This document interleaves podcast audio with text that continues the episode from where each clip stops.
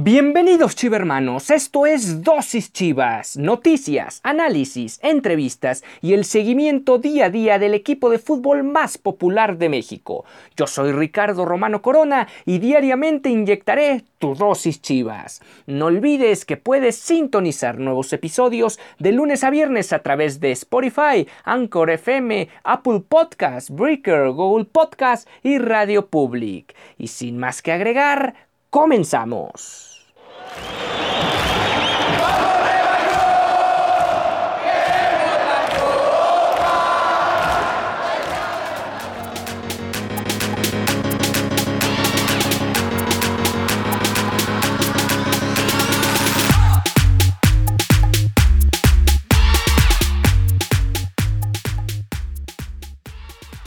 ¿Qué ha habido, Rosita? ¿Cómo están?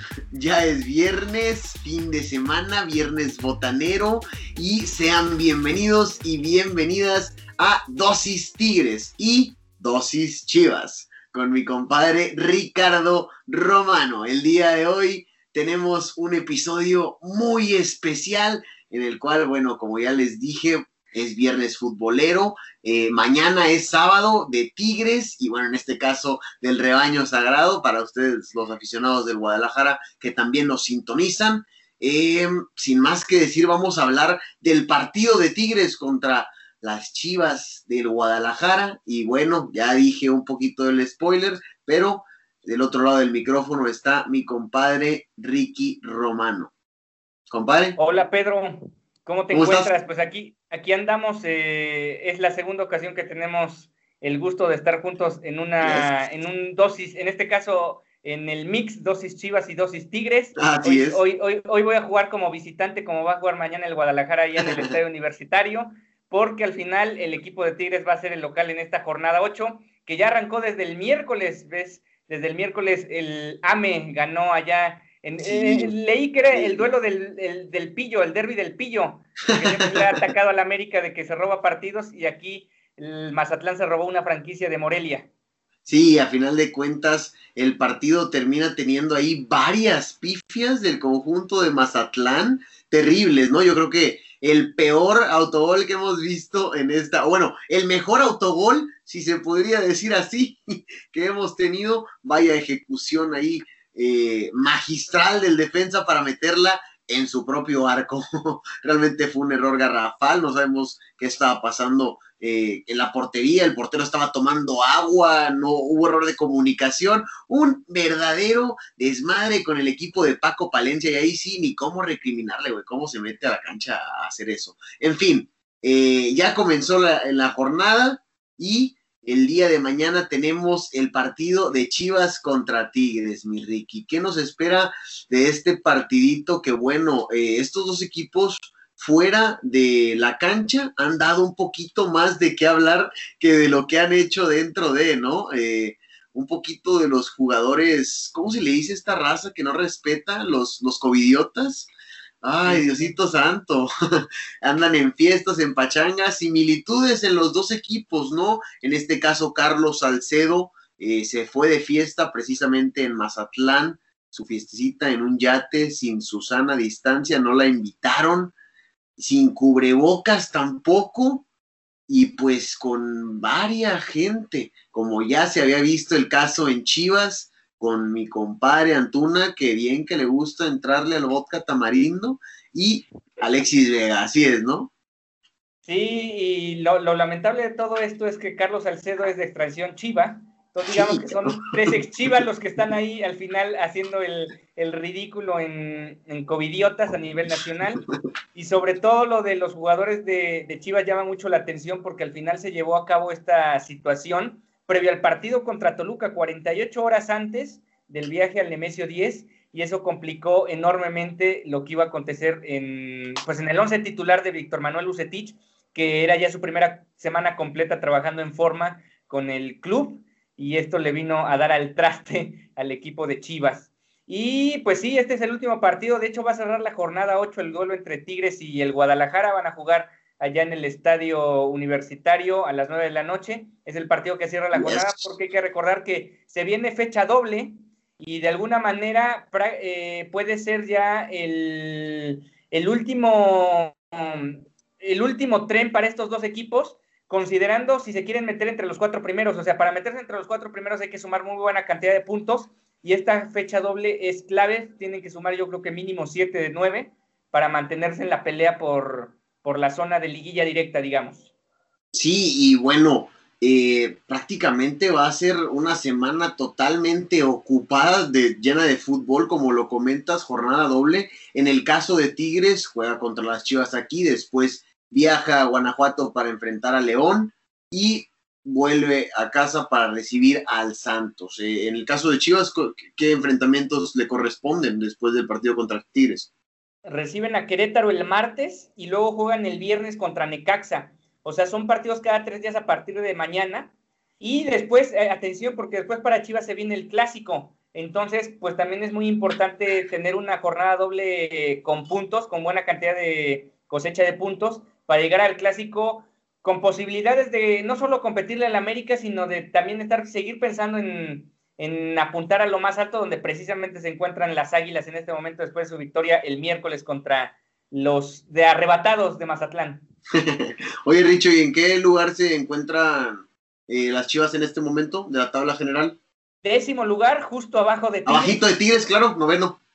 Justo abajo de Tigres, incluso eh, pareciera que se pueden empezar a perfilar si los dos siguen ahí en, media tabla a enfrentarse en la, en la zona de repechaje, lo cual sería todo un tema, ¿no? Ahora, yo quisiera preguntar, para, arrancar el tema del partido como tal de mañana, yo les, he estado platicando con otros cuates, con alguien que le va a Pachuca, que recién lo enfrentamos, con gente que le va a, León, eh, con la gente del Puebla, que también ya los visitó ahorita allá en el volcán. ¿Qué tanto consideras que le hace falta a Tigres jugar con público? Porque sabemos que es que es, es, de los equipos que juegan de local siempre con el estadio lleno. Y en este caso, pues han tenido que jugar a puerta cerrada todos sus partidos. ¿Qué tanto crees que está impactando esto para Tigres jugando como local?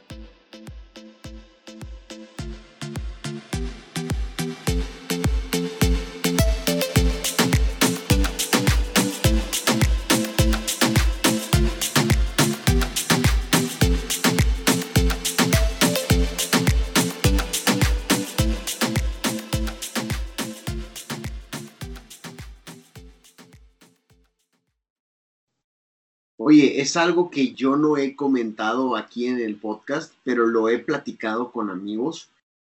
Si piensas o si te pones a pensar en lo que ha sido los cierres de Tigres en los últimos partidos, eh, les han empatado, bueno, contra Pachuca en casa, eh, les empataron ahí al 85, contra Pumas, ni se diga recientemente. Estoy hablando de los que fueron en casa, exclusivamente en el universitario. Sabemos que hubo más partidos en los que a Tigres en el cierre les clavaron el gol, sin embargo, estos exclusivamente son en el volcán.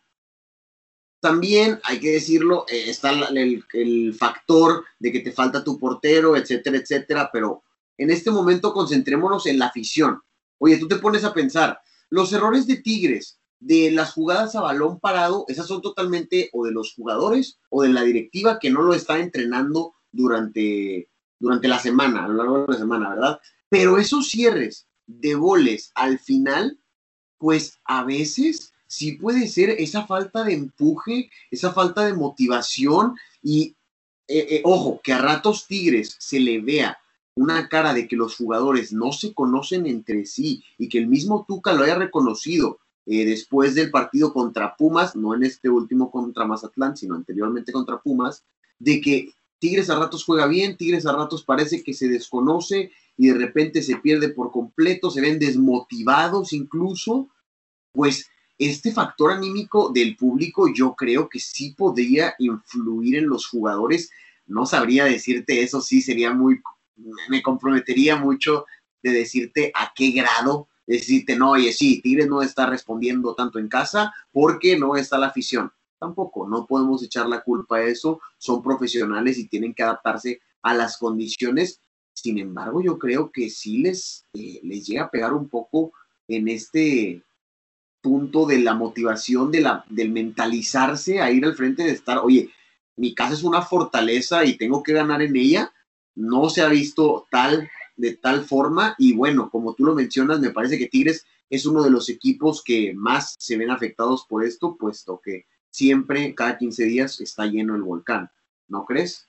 Y luego yo agregaría otro punto. Al no haber gente que esté empujando a Tigres, tampoco hay gente que no permita que los jugadores del equipo rival estén escuchando las voces tanto del entrenador, del cuerpo técnico y de los propios compañeros. Eso yo creo que le facilita las cosas a, los visitantes, porque al final puedes tener una muy buena comunicación con, tu gente. Digamos, el portero le puede gritar fácilmente al que está en el medio campo o al delantero para que se baje a defender en los últimos minutos o se vayan todos al, frente, dependiendo las circunstancias. Y eso yo creo que le está también viniendo a, eh, como consideración a favor a los equipos que están jugando allá o que van a visitar al equipo de Tigres. Caso específico el del Puebla, a mí me da la impresión, no he visto todos los partidos de Tigres, pero a mí me da la impresión que, por ejemplo, Tigres jugó mejor, eh, perdón, Puebla jugó mejor en el segundo tiempo y e incluso mereció más, mereció más en ese le Dominó, Le dominó a Tigres, Tigres terminó hincado rezando el rosario, eh, realmente esperando que no cayera un gol de Puebla con el tu camión allá atrás. Fue una de las dos victorias que lleva Tigres en el torneo, pero bastante sufridas. Sí, sí. Y Puebla jugó muy bien, es un equipo que hay que tenerle mucho cuidado en esta liga. A mí me gusta como sorpresa, me gusta el estilo, el, juego técnico, táctico que tienen. Eh, es un juego muy inteligente, entonces no, no estoy justificando a los Tigres para nada. De hecho, terminaron ganando ese partido, pero sí coincido contigo. Y de hecho, es un punto, eh, pues en este caso les afecta a todos por igual, ¿no crees? Bueno, no porque a Tigres, ya me, ya me respondí yo solo, ¿verdad? No porque Tigres es uno de los que sí llena el estadio y siempre está el ruido constante, en cambio hay otros estadios en los que no tanto, si te metes a jugar en Necaxa, en Aguascalientes, no se va a escuchar tanto ruido y es más fácil que escuches las voces de otros jugadores. Eh, sí, tienes toda la razón, o yo tengo toda la razón, no sé, me contesté a mí mismo. Perdón, Richo. Oye, pero fuera de este tema, perdón, no, no, dime, dime. Sí, mira, fíjate que yo tengo miedo porque, y, y ahora te voy a explicar por qué.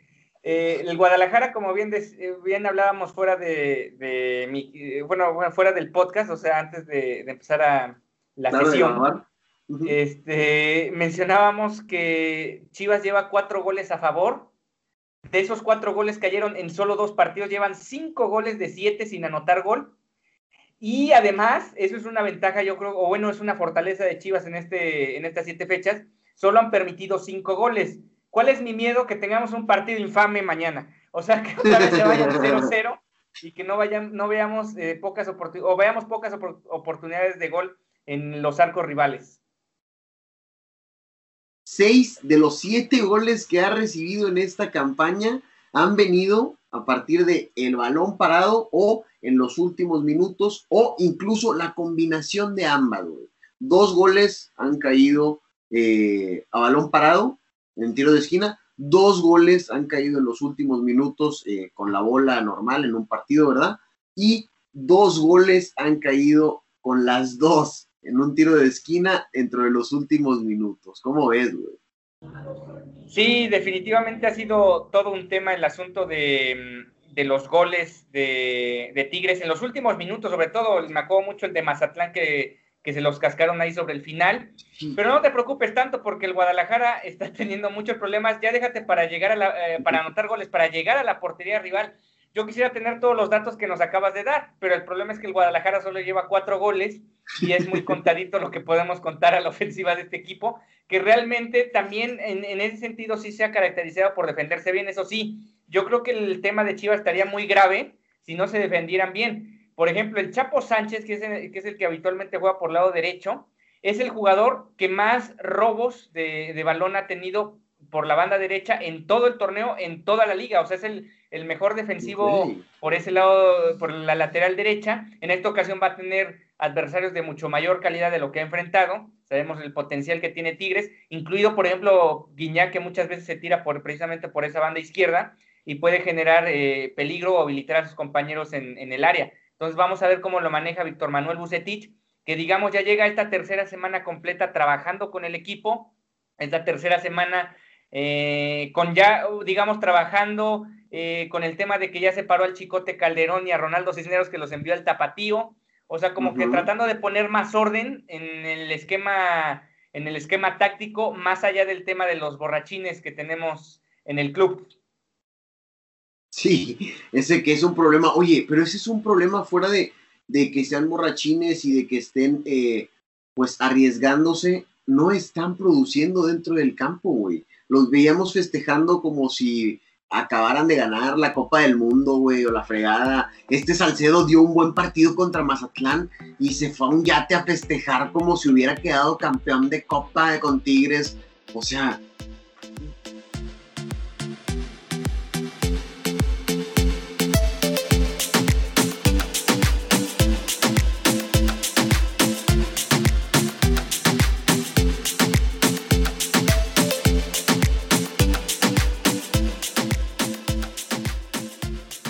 pierden el piso con tantita fama, tantito dinero y un buen contrato de Uriel Antuna con, las Chivas, pierde el piso, se eleva y, dejan de seguir los protocolos de futbolistas. Y bueno, como tú dices, Chivas, de los que menos tiros a gol y de los que menos goles han producido en esta campaña, no sé si el que menos, dicho, tú me, me corregirás. Y Tigres tampoco está así que tú digas, ay, en los mejores números sí ha metido goles, sin embargo, también eh, ha sido de los que menos han tirado en la campaña. Por ahí están en el lugar número 13 de 18 equipos que son. Eh, pues no es nada positivo y además de que la mitad de esos tiros han venido por parte del francés. O sea, ¿qué nos espera en este partidito, güey? ¿Será que va a estar... Sobre todo porque también yo lo hablaba en otras emisiones, este tema de que ahora clasifican 12, quieras o no, le va a dar la posibilidad a los equipos de inconscientemente tirarse a la maca y al final clasificar.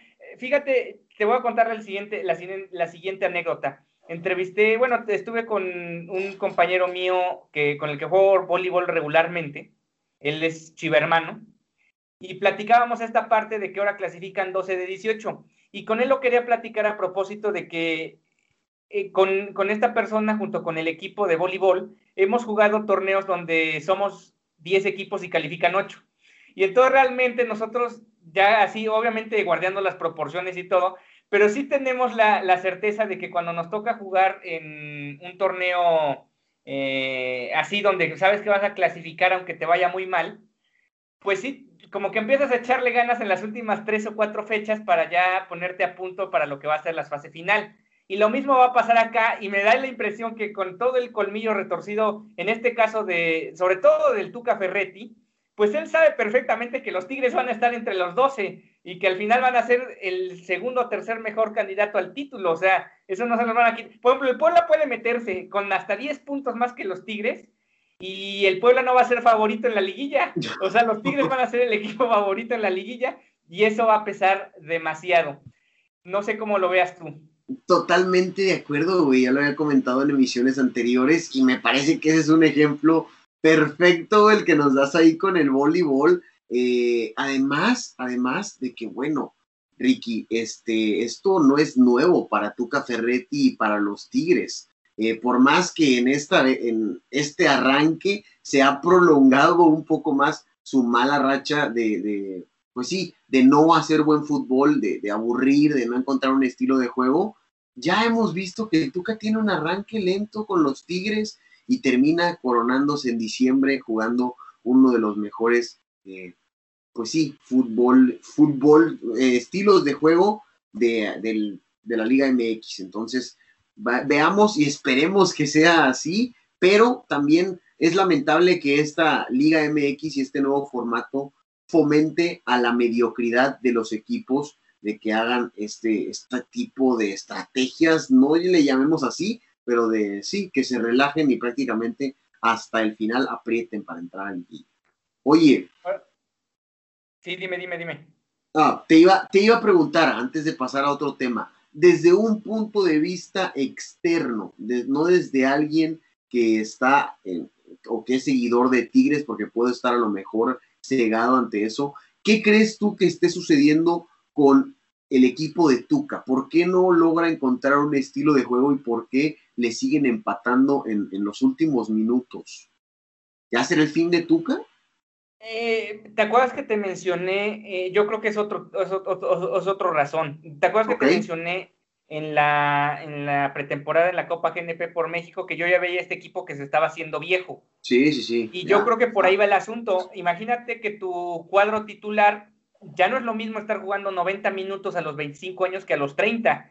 Y por ahí yo creo que puede venir esa situación de que estén ya faltándoles, a, a, lo mejor no puntualmente en las jugadas donde les han anotado, pero a lo mejor en el trámite, a lo mejor dos o tres jugadas previas han sido responsabilidad del tema físico. O sea, a lo mejor físicamente ya no estás para los 90 minutos, abro del grueso de la población o grueso del cuadro titular, y eso es lo que le está, le está pesando a este equipo en, los cierres. O puede ser también esta situación que te decía del colmillo largo del Tuca, de que al final a lo mejor ahorita está administrando hasta cierto punto el, el tema físico por esta misma razón. Llegar a la segunda parte del campeonato y llegar obviamente a la liguilla con el equipo a tope, porque hay que recordar que la liguilla se juega a dos días entre semana, eh, 90 minutos, series que luego suelen ser muy complicadas porque juegas con rivales a, a vencer o morir yo creo que por ahí puede ser en parte lo que el Tuca está administrando el, fondo físico de sus jugadores y también la parte obvia de que ya no son los chavitos de 21, 22 años cuando empezaron a jugar en las primeras divisiones de sus respectivas ligas, ¿no? Total, wow, no, no, eso, ese punto no lo había considerado, fíjate, y creo que sí puede ser, o sea, sí había considerado por completo que el equipo ya se está haciendo viejo, que ya había crecido incluso lo he mencionado aquí, pero no el factor físico, tiene razón, al final de cuentas puede ser que eso sea, que la cuña no apriete ya en los 90 minutos y por eso les terminan clavando el gol a los últimos minutos. Sí, mira, te tengo dos datos. Uno, uno eh, positivo para los Tigres, uno positivo para el Guadalajara. Me parece más, más fundamental el primero de Tigres que el segundo de Chivas. Tigres acumula 12 partidos como local invicto ante el Guadalajara, producto de 6 victorias y 6 empates.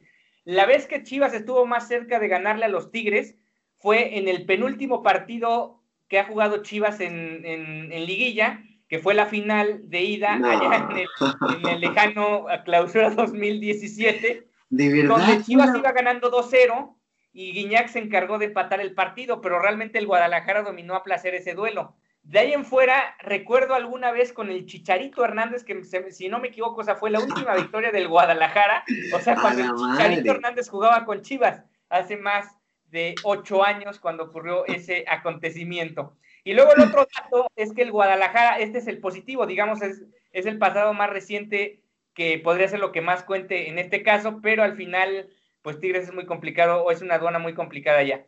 Guadalajara ha ganado tres de sus últimos cinco duelos fuera del Akron. Ese es una, un punto importante a considerar, aunque también sabemos que el Guadalajara no está en el mejor de los momentos como para estar presumiendo rachitas a la, de visitantes, ¿verdad? Sí, oye, este, ¿de verdad esa fue la última liguilla la que calificó Guadalajara desde el 2017? Sí, en efecto, este... O sea, quedó campeón y se acabó. Este, este, es como un flashback desde hace seis torneos para el Guadalajara. Jugar contra Tigres es recordar el último partido de liguilla que fue ese, esa final de vuelta en el Estadio Akron, donde gana Chivas dos goles a uno. Ay, vaya este, liguilla. ¿eh? El Guadalajara no se ha podido meter a la, a la, liguilla. No puedes poner de excusa la pandemia porque al final ese se aumenta el tiempo sin liguilla. Y lo más grave de todo es que en ese torneo iban en quinto lugar, estaban caminando bien, ya en diez jornadas en quinto lugar estaban caminando muy bien rumbo a, la fase final y ahora la situación es que el sistema de competencia les da la bondad o ofrece esta bondad de que van a poder calificar 12. Todavía está en veremos si las Chivas se van a meter, sobre todo con el tema escaso de gol, porque te, te adelanto algo que va a tener el Guadalajara en el, al final del torneo. Juega contra Pumas, que es el único invicto del torneo en la jornada 15, juega contra Cruz Azul en la 16 y cierra con Monterrey. ¿Qué significa esto? Que si Chivas no llega con la suficiente cantidad de puntos, va a tener que jugarse el pase a los 12 primeros contra estos tres equipos que han mostrado que son los equipos de los equipos más fuertes del torneo, considerando que Monterrey es de las plantillas más poderosas de, de la liga.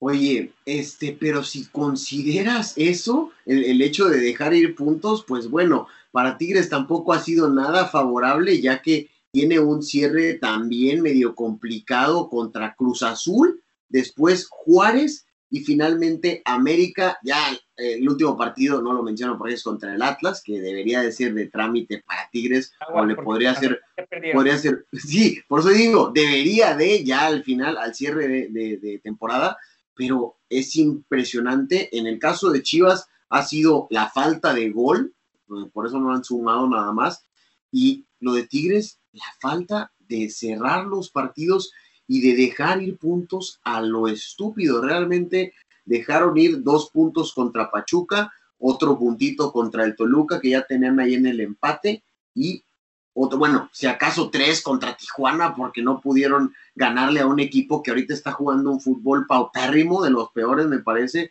en, el, la liga en estos momentos, junto con Mazatlán por ahí.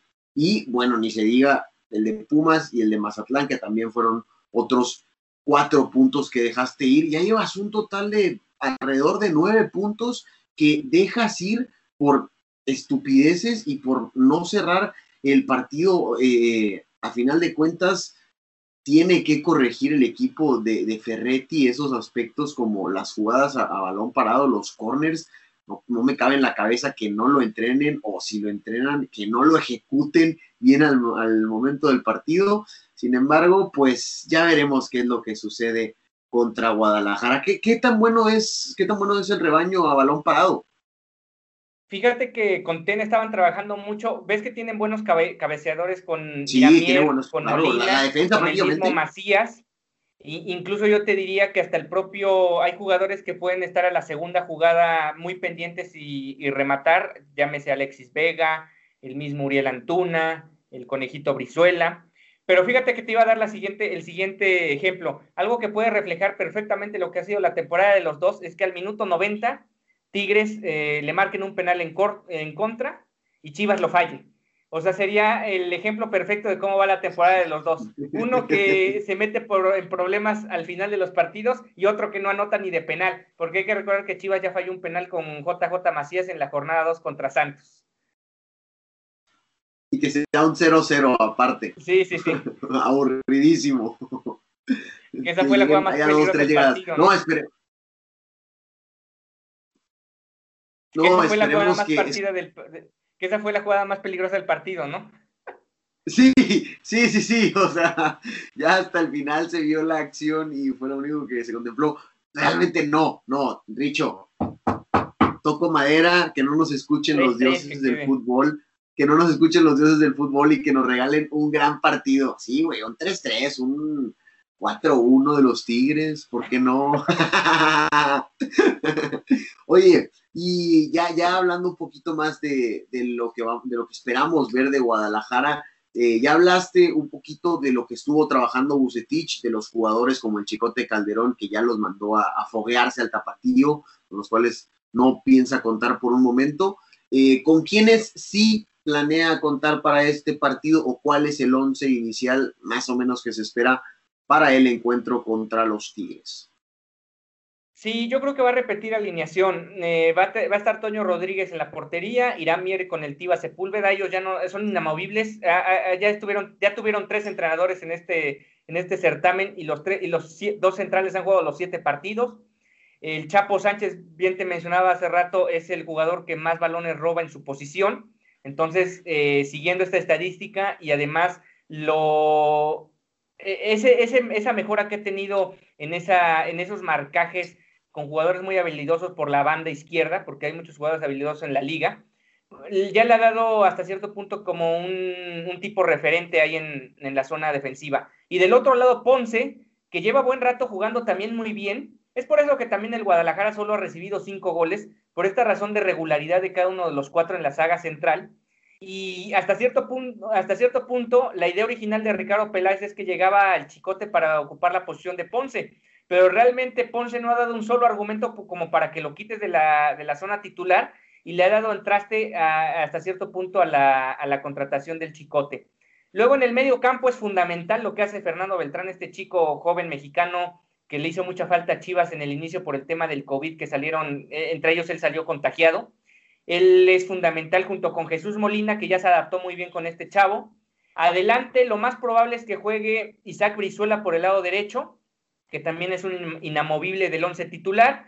Y del otro lado está la duda de si ya regresa Antuna después de su vodka de tamarindo o va a volver a tener la posibilidad eh, Angulo, el Canelo Angulo, de jugar en esa, en esa posición. Fíjate que el Canelo Angulo nunca me ha gustado en el Guadalajara, no ha tenido más que los partidos de pretemporada eh, rendimientos aceptables, pero al final era pretemporada y eh, sabemos que eso termina por no contar y lo más importante es que aquí empiecen a, rendir y no lo ha hecho. Y adelante, lo más seguro es que con todo y que Vega no esté en su mejor momento, como tú bien mencionabas hace un rato, va a jugar de media punta o atrás del delantero junto con JJ Macías, que por cierto también está bajito de nivel, ¿eh? no está teniendo el mismo rendimiento del torneo pasado en el clausura 2020, donde eh, estaba todavía manteniendo lo que, lo que hizo con el León, pero realmente estas siete fechas le ha costado mucho trabajo a JJ Macías. Te digo, ya falló un penal, ha tenido otras jugadores, otras jugadas que no ha definido del todo bien. Pero tampoco le reparten tanto.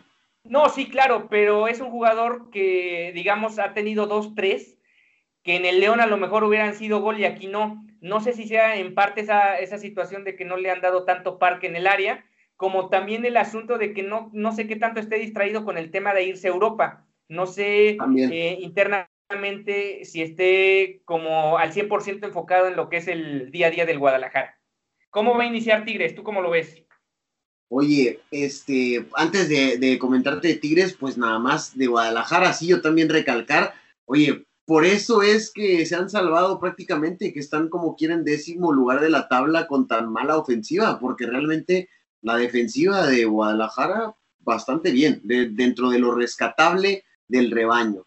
Cosa que en Tigres me preocupa precisamente en este partido, porque bueno, en la portería otra vez no van a Huel Guzmán. Quinta prueba consecutiva saliendo positivo de COVID-19. Ya superó a Dybala, sí.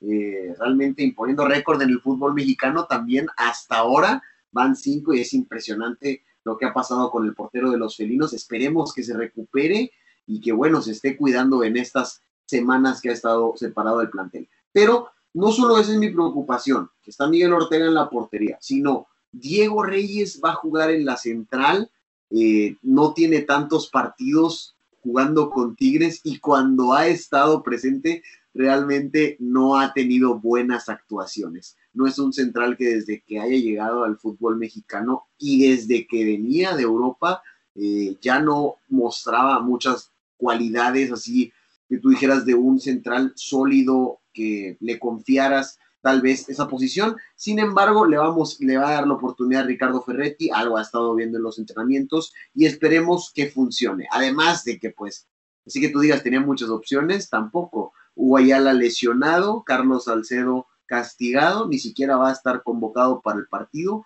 Entonces, Diego Reyes y Pacho Mesa estarán en la central. Eh, del lado derecho estará Chaca y Jesús Dueñas por la banda de la izquierda. Además, Pacho Mesa, que sí es un buen jugador, pero me preocupa que no está Hugo Ayala, que generalmente es quien le habla, quien lo organiza, y se pierde un poquito, suele perderse el colombiano. Esperemos que no suceda y que la saga de Tigres logre cubrir bien al Guadalajara, porque creo que es la zona más vulnerable en este partido, ahí la central, con Mesa y Diego Reyes defendiendo. Y bueno, en la contención, algo de lo más cubierto de Tigres y lo que le gusta siempre a Ricardo Ferretti, el capitán Guido Pizarro, con Rafa Carioca, el brasileño, por la banda de la izquierda, les guste o no afición, Javier Aquino, es un inamovible de Ferretti, aunque mucha gente ya quisiera que, que lo sacaran, va a estar lo oaxaqueño por ahí. Por la banda de la derecha, uno de los mejores jugadores de Tigres y el mejor asistidor de la liga hasta ahora, Luis Quiñones, eh, que por ahí podría ser Leo Fernández si tuviera más oportunidades. Pero no, Luis Quiñones eh, y en la, en la delantera, André Pierre Guignac, todavía no se sabe o está en duda, lo crean o no, si va Leo Fernández o Edu Vargas. ¿Por qué? Porque el Interescuadras Tuca los rotó, puso un tiempo a cada eh, delantero, en este caso sabemos que Leo se vota un poquito más, que Vargas se queda un poquito más arriba. A mí personalmente me gustaría ya ver al uruguayo, ya me harté de que el, de que el chileno siga sin rendir. Y bueno, esperemos a ver qué es lo que decide a final de cuentas el bigotón para el partido. ¿Qué opinas tú desde, desde fuera de la situación de Leo Fernández? ¿Se estará pudriendo en Tigres ya? Pues fíjate que me llama la atención, primero me emociona un poco eso de que la defensa suena así como la defensa del Atlas. Entonces eso me emociona para pensar que por lo menos podemos meter un gol.